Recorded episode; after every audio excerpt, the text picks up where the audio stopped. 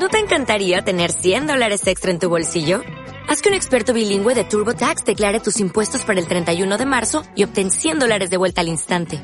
Porque no importa cuáles hayan sido tus logros del año pasado, TurboTax hace que cuenten. Obtén 100 dólares de vuelta y tus impuestos con 100% de precisión. Solo con Intuit TurboTax.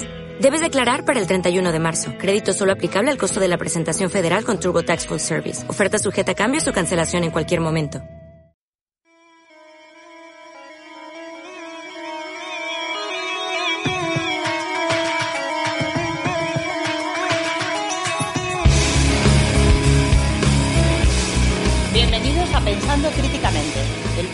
De ARP Sociedad para el Avance del Pensamiento Crítico, donde hablamos de ciencia y pseudociencia, de lo racional y lo irracional, de la credulidad y el escepticismo. Hoy tenemos un Escépticos en el Pub de lujo, ni más ni menos que con el doctor Lorenzo Melchor, que es el coordinador de una iniciativa excelente, Ciencia en el Parlamento, de la que tendremos oportunidad de hablar ahora en Escépticos en el Pub. Buenas tardes, doctor. Buenas tardes, un auténtico placer estar con vosotros. Eh, nos acompaña, como siempre, nuestro compañero Juan Rodríguez, geólogo. Hola, ¿qué tal? Y nuestro compañero Francisco Sánchez, que es físico. Hola, ¿qué tal? Yo, para romper la monotonía de tanta ciencia, soy Antonia de Oñate, historiadora. Buenas tardes. Eh, si os parece, vamos a empezar haciendo una muy breve semblanza del trabajo que está haciendo Lorenzo. Lorenzo es el coordinador de ciencia en el Parlamento. Es doctor en biología molecular y celular por la Autónoma de Madrid. Cuenta con una importante carrera académica internacional en genética del cáncer y ha publicado más de 30 artículos. Es consultor especialista en asesoramiento científico y diplomacia científica. Ha trabajado como asesor científico de la Fundación Española para la Ciencia y la Tecnología en la Embajada de España en Londres entre 2015 y 2018. Está comprometido en la tarea de conectar la ciencia con las políticas públicas. Ha estado muy activo en diplomacia científica y se ha implicado en el Consorcio Europeo del Horizonte 2020-2020, coordinando dos ediciones de Embajadores para la Ciencia y formando a profesionales en España y en América Latina. Es presidente fundador de la Sociedad de Científicos Españoles en el Reino Unido. Y empezamos, si os parece bien. Francisco, tenías. Bueno, conforme estabas leyendo, se me estaba ocurriendo una pregunta. ¿Cómo sacas tiempo para tantas cosas? Bueno, la verdad que mm, lo que hay que hacer es, eh, nada, pues gestión del tiempo adecuada eh, y también si lo que te, si lo que haces te apasiona, pues eh, no te importa dedicarle eh, tu tiempo libre a ello. Bueno, y has venido a hablarnos de, la- de esta iniciativa de ciencia en el Parlamento. ¿Puedes contarnos un poco por encima en qué consiste?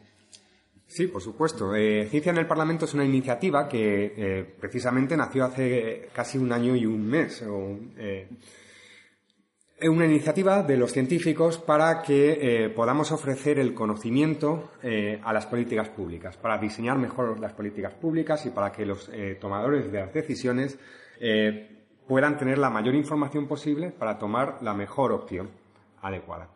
Y por otro lado, eh, porque queremos que la ciencia esté más cerca de la sociedad y tenga un mayor impacto y una mayor transferencia del conocimiento allá donde eh, está eh, o reside la soberanía popular, el Congreso de los Diputados. Entonces, si se trata de una iniciativa nueva, ¿qué pasa? ¿Que antes las decisiones no se tomaban teniendo en cuenta los conocimientos científicos? O...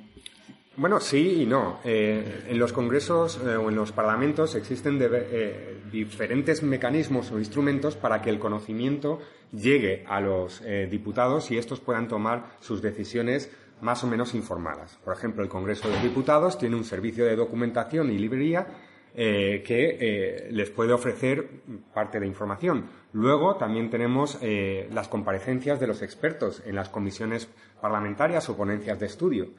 Pero es verdad que, por ejemplo, en el Congreso de los Diputados sí nos falta una oficina apropiadamente de asesoramiento científico que se encargue día sí día también de llevar ese conocimiento a los pasillos del Congreso. ¿Qué campos específicos o qué temas concretos creéis que necesitan más de esa asesoría científica?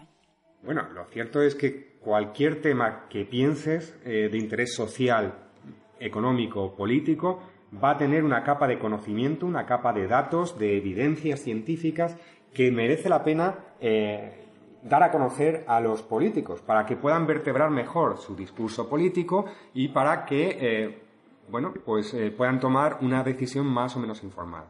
Pero bueno, pues vosotros que sois escépticos en el bar, conocéis un montón de temas, la proliferación de las pseudociencias en la actualidad, el cambio climático, mm, podríamos hablar también de las crisis de los refugiados, etcétera. Son campos mm, que no necesariamente están ligados de inicio a la ciencia y la tecnología, como la entendemos, pero en los que la ciencia y la tecnología tienen datos y pueden aportar respuestas. ¿Hay ejemplos de este tipo de iniciativa en el resto del mundo? ¿O somos los primeros? En cuanto a que es una iniciativa civil de la ciudadanía, de los científicos, que ha llegado al Congreso, que ha contado con el apoyo masivo de la sociedad y de los medios de comunicación, sí, es única. Y de hecho, eh, Ciencia en el Parlamento está recibiendo llamadas y correos electrónicos de otros países para que les expliquemos qué, o sea, cómo lo hemos hecho. Eh, desde Perú hasta Argentina o Italia, quieren seguir los pasos que hemos dado con Ciencia en el Parlamento. Dicho eso, eh, existen eh, otras iniciativas, no de la sociedad civil, sino que ya vienen dadas pues, desde el, colectivo político, por ejemplo, para el establecimiento de esas oficinas de asesoramiento científico. Sí, una, una pregunta en ese sentido. ¿Tenéis relación, de alguna manera, desde luego conocimiento seguro, con la iniciativa británica de Sense About Science? Oh, eh, eh, por supuesto lo conozco. Eh, yo he estado 10 años viviendo en Londres y Sense About Science es una de las iniciativas que más impacto están teniendo en llevar el conocimiento a los diputados y a los medios de comunicación y demás. Últimamente vemos que en general hay ciertos políticos que salen así a, a la palestra porque tenían unos currículums impresionantes. ¿no? Dices, eh, bien, mm, en los currículos de los políticos, por lo general, eh, falta ciencia.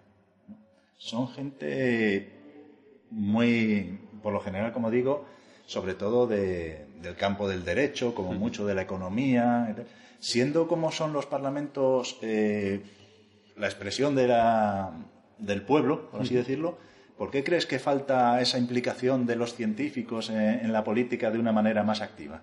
Vale. Eh, aquí quiero matizar varias cosas. Una, ciencia en el Parlamento no va de que queramos que haya más científicos metidos en política. Posiblemente pueda ser positivo, pero no es eso. Ciencia en el Parlamento va de llevar el conocimiento al político, sea este un licenciado en Derecho, eh, graduado en Historia o licenciado en, Ciencias Físicas. Dicho eso, existen parlamentos en el mundo que tienen incluso más eh, gente del derecho que España. Por ejemplo, en España existe un 16% de eh, doctores entre los diputados y gran parte de ellos son de ciencias. Mientras que en el Congreso de, eh, en las casas del Parlamento británico, en la Cámara de los Comunes, de 650 diputados solamente hay dos con formación científica.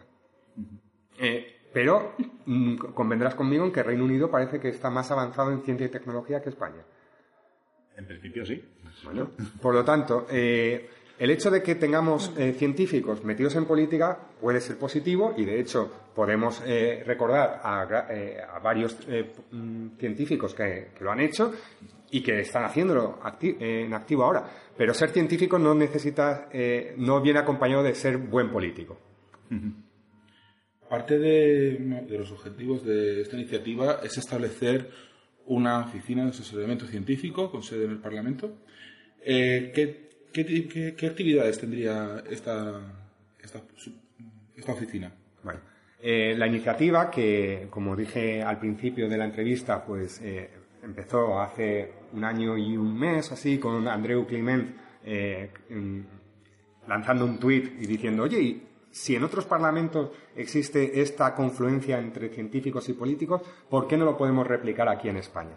Y entonces, en aquel momento, Ciencia en el Parlamento eh, abrió un documento, un manifiesto, para que la gente vertiera ahí diferentes ideas. Y una de ellas era la, de, eh, la misión de abrir una oficina de asesoramiento científico, convencer al Congreso de que esa herramienta iba a serles útil, útiles para, para mejorar su actividad parlamentaria. Pero Ciencia en el Parlamento no solamente se va a quedar en eso, va a desarrollar más programas de confluencia entre ciencia y políticas públicas. nuestro objetivo inicial es la oficina y de establecerse la oficina, eh, lo que haría esta pues sería desarrollar informes de cuatro páginas muy breves sobre la actualidad científica en un tema de los que hemos hablado eh, con anterioridad. Eh, conciliación laboral y familiar, la gestión del agua, la contaminación por plásticos en los océanos. Todo eso eh, deglutido en cuatro páginas con datos, con el consenso que hay en la comunidad científica, también apuntando a las zonas donde la comunidad científica todavía tiene un debate sobre ello y también apuntando a las lagunas del conocimiento donde se debería hacer más investigación. Esos son los principales entregables de la oficina. Pero la oficina también funciona mucho a base de hacer jornadas o reencuentros o reuniones entre científicos y diputados, entre expertos y diputados, para que entre ellos pues, eh, resuelvan las preguntas y dudas que ambos mundos puedan tener. Eh, ¿Qué receptividad ves en, la clase política a este tipo de iniciativas? Y luego, si en caso de que la, receptividad sea, buena, ¿eres optimista en cuanto a que luego las decisiones políticas de verdad tengan en cuenta pues esta, los conocimientos? Vale, pues para darte datos, eh, justo al mes de iniciarse la iniciativa, Andreu Clement, el promotor, tiene una entrevista con Ana Pastor, que gestiona Cristina Garmendia, presidenta de la Fundación Cotec. Y eh, eh, Andreu Clement asiste a esa reunión y parece que va a convencer, pero Ana Pastor ya estaba previamente convencida de la necesidad de tener esta oficina. Ana Pastor es la presidenta del Congreso a la semana monta una reunión con la mesa del Congreso para que eh, los promotores de ciencia en el Parlamento contaran nuestro, nuestro objetivo. Y nosotros teníamos claro una cosa, una cosa es proponer, pero va a ser mucho más fácil convencer a, las Cortes si eh, lo hacemos mediante el ejemplo. Y dijimos, mira, durante este año vamos a eh, trabajar como si fuéramos una oficina de asesoramiento científico. Queremos trabajar codo con codo con vosotros para que esto sea posible nos pusieron en un, grupo de trabajo mixto con los portavoces de I y de los diferentes eh, grupos parlamentarios, que han sido de verdad los principales abanderados de la iniciativa dentro del Congreso. Ellos han sido los que han estado convenciendo al resto de diputados e informándoles de que era necesario acudir a las jornadas de ciencia en el Parlamento que celebramos el 6 y 7 de noviembre y en donde 200 científicos y más de 100 eh, y casi 100 políticos nos reunimos para debatir en torno a, las evidencias científicas sobre 12 temas. Contestando a la última de las preguntas que mencionaba, bueno, y si se establece una oficina y ofrecemos todas estas evidencias científicas, ¿qué es lo que va a pasar después? Eh, el político lo va a, tener en cuenta, va a basar sus eh, decisiones en ello. Bueno, pues primero, yo quiero romper una lanza, no es una política basada en la evidencia, sino una política informada en el conocimiento. Es necesario que el conocimiento sea una de las fuentes de información que tiene a su disposición el legislador. Luego el legislador, y la base de la democracia es que cada político, político, pondera una serie de eh, fuentes de información, desde los intereses sociales de ciertos colectivos a intereses económicos, lo que sea, el conocimiento, y toma la decisión. A menudo puede que no vaya eh, siguiendo los principios del conocimiento. Bueno, pero si hemos logrado llevar datos y hemos logrado elevar un poco el nivel democrático, va a ser mucho mejor para nuestra salud democrática y es un síntoma de madurez de España como eh, democracia asentada que lleva ya 40 años con eh, democracia. ¿Y esta iniciativa ves que, se pega a algún color determinado o ahora que estamos con estos tiempos así tan convulsos en los que puede haber cambios de gobierno relativamente pronto, la iniciativa puede, puede tomar otros derroteros o, incluso caer en el olvido? Bueno, pues para eh, contestar a esto tengo dos respuestas. Por una, por un lado, eh, la iniciativa para que tenga éxito y el asesoramiento científico para que tenga éxito ha de ser un ejercicio independiente, neutral eh, y responsable, por el cual se ofrece la misma información a todos los grupos parlamentarios. Y además esa información, esas cuatro páginas que hemos dicho, tienen un método para eh, redactar esas, esas evidencias en el que se busca no tener ningún tipo de sesgo sesgo político, sesgo ideológico, es un documento neutro, donde se van a dar datos. Y después el grupo político pues podrá coger unos datos uno, otros datos otros. Pero, como he dicho antes, el debate ya estará fundamentado o informado con datos. Y en segundo lugar, eh, Ciencia en el Parlamento ya ha sobrevivido a un cambio de gobierno, que hemos tenido hace unos meses una moción de censura de éxito, con éxito. Y eh, Ciencia en el Parlamento ha seguido funcionando igual. ¿Por qué? Porque ciencia en el Parlamento se dirige al Congreso, no al Ejecutivo, no al Gobierno.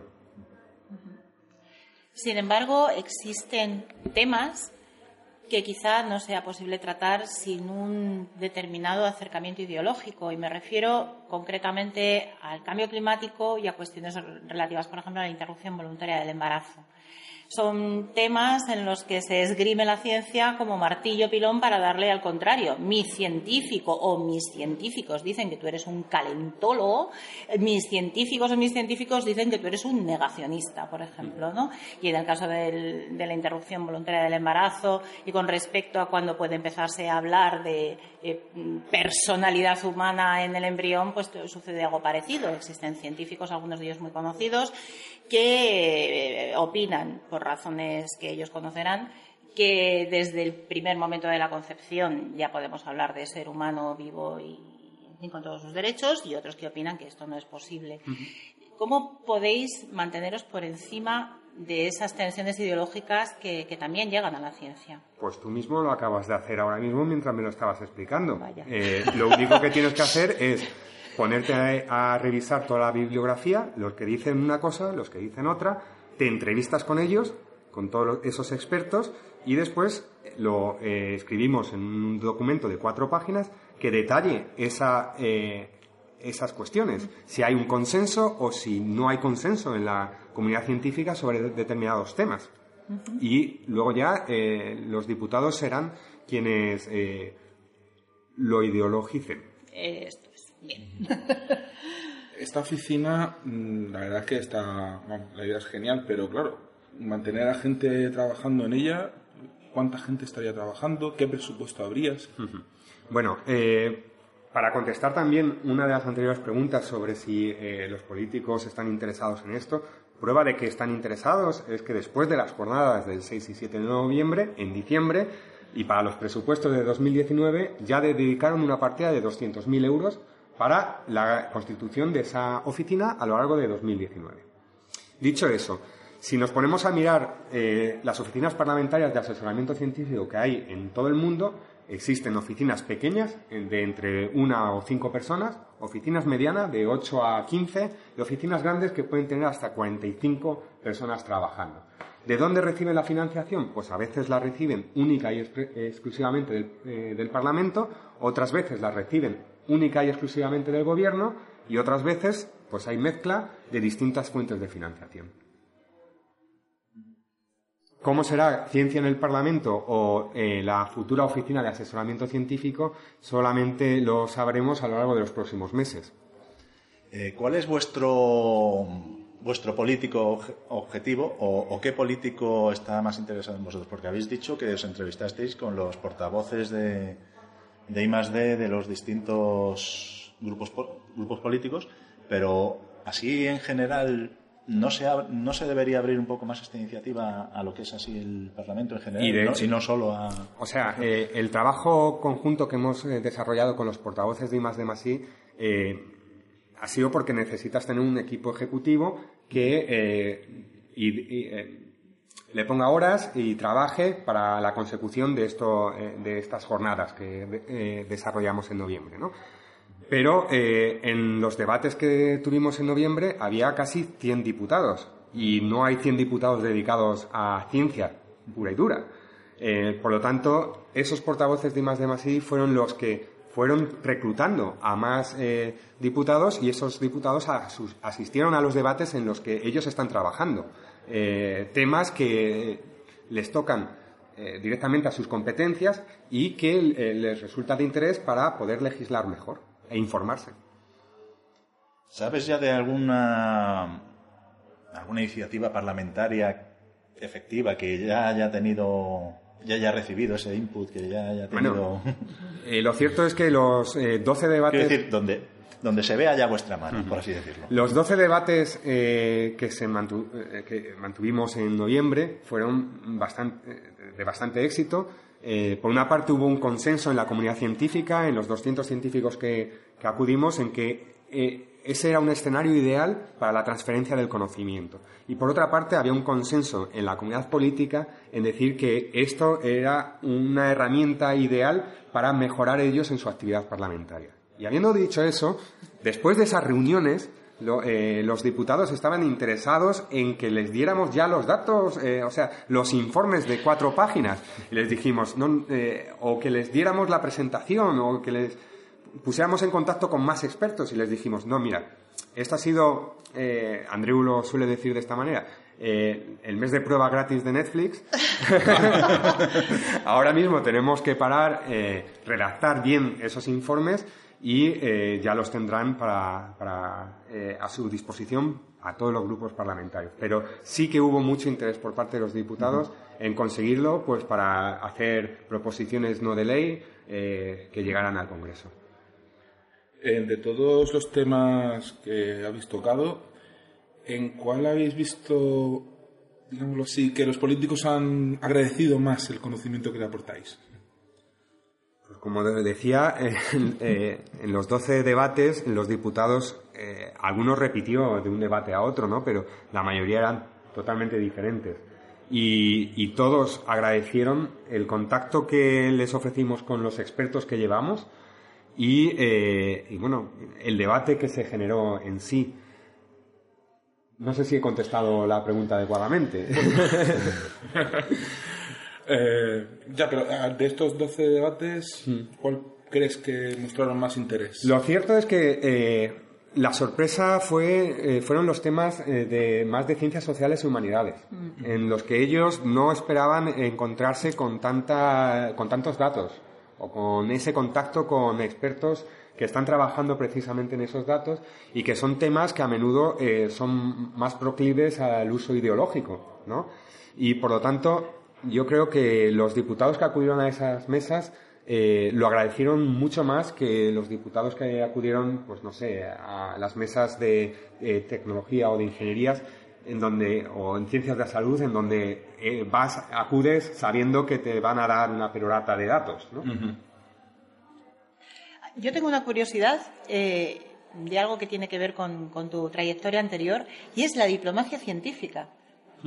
¿Podrías darnos una pincelada? ¿Qué es? ¿Qué consiste? ¿Cómo es un, diplomático científico? Vale. Eh, en el, ejercicio de asesoramiento científico, Claro, cuando hablábamos de eh, juntar científicos y políticos, esto a, menudo es como eh, mezclar agua y aceite, ¿no? Eh, entonces, necesitamos un mediador entre medias que va a traducir el conocimiento en un lenguaje que lo entienda el político y al revés, va a llevar al experto las preguntas que necesitan de verdad respuesta del político. Ese es el técnico de asesoramiento científico a los cuales hemos estado formando en este año de Ciencia en el Parlamento, eh, gracias eh, también al esfuerzo de la Fundación Española para la Ciencia y la Tecnología, FETIT y de COTEC. Dicho eso, eh, ese asesoramiento científico entre científicos y políticos es para el Parlamento. Cuando ese asesoramiento científico lo que hace es que el destinatario del conocimiento son los diplomáticos, es el Ministerio de Asuntos Exteriores, hablamos de diplomacia científica. La diplomacia científica es entonces el, fenómeno de confluencia entre la ciencia y la diplomacia, entre los intereses del conocimiento y los intereses de los estados. Y si nos ponemos a hablar de los eh, objetivos de desarrollo sostenible, eh, la pobreza, el, cambio de modelo energético, eh, las grandes epidemias, etcétera, son todo ello la gestión del agua, etcétera, Son todo ello retos sociales que necesitan de una respuesta científica, pero de una aplicación por parte de muchos países. Ahí es donde está la diplomacia científica, para buscar esa confluencia entre los intereses de los Estados y los intereses de la ciencia. Bueno, pues con esto muchísimas gracias, Lorenzo. Ha sido un placer tenerte a, nuestra disposición para esta breve entrevista. Eh, esta entrevista se colgará, como siempre, eh, dentro de nuestra sección de podcasts y los que no estéis aquí para disfrutar de la presentación que nos va a dar eh, Lorenzo Melchor próximamente, podréis verla también en la grabación que vamos a tener en nuestra página, ya sabéis, www.escépticos.es.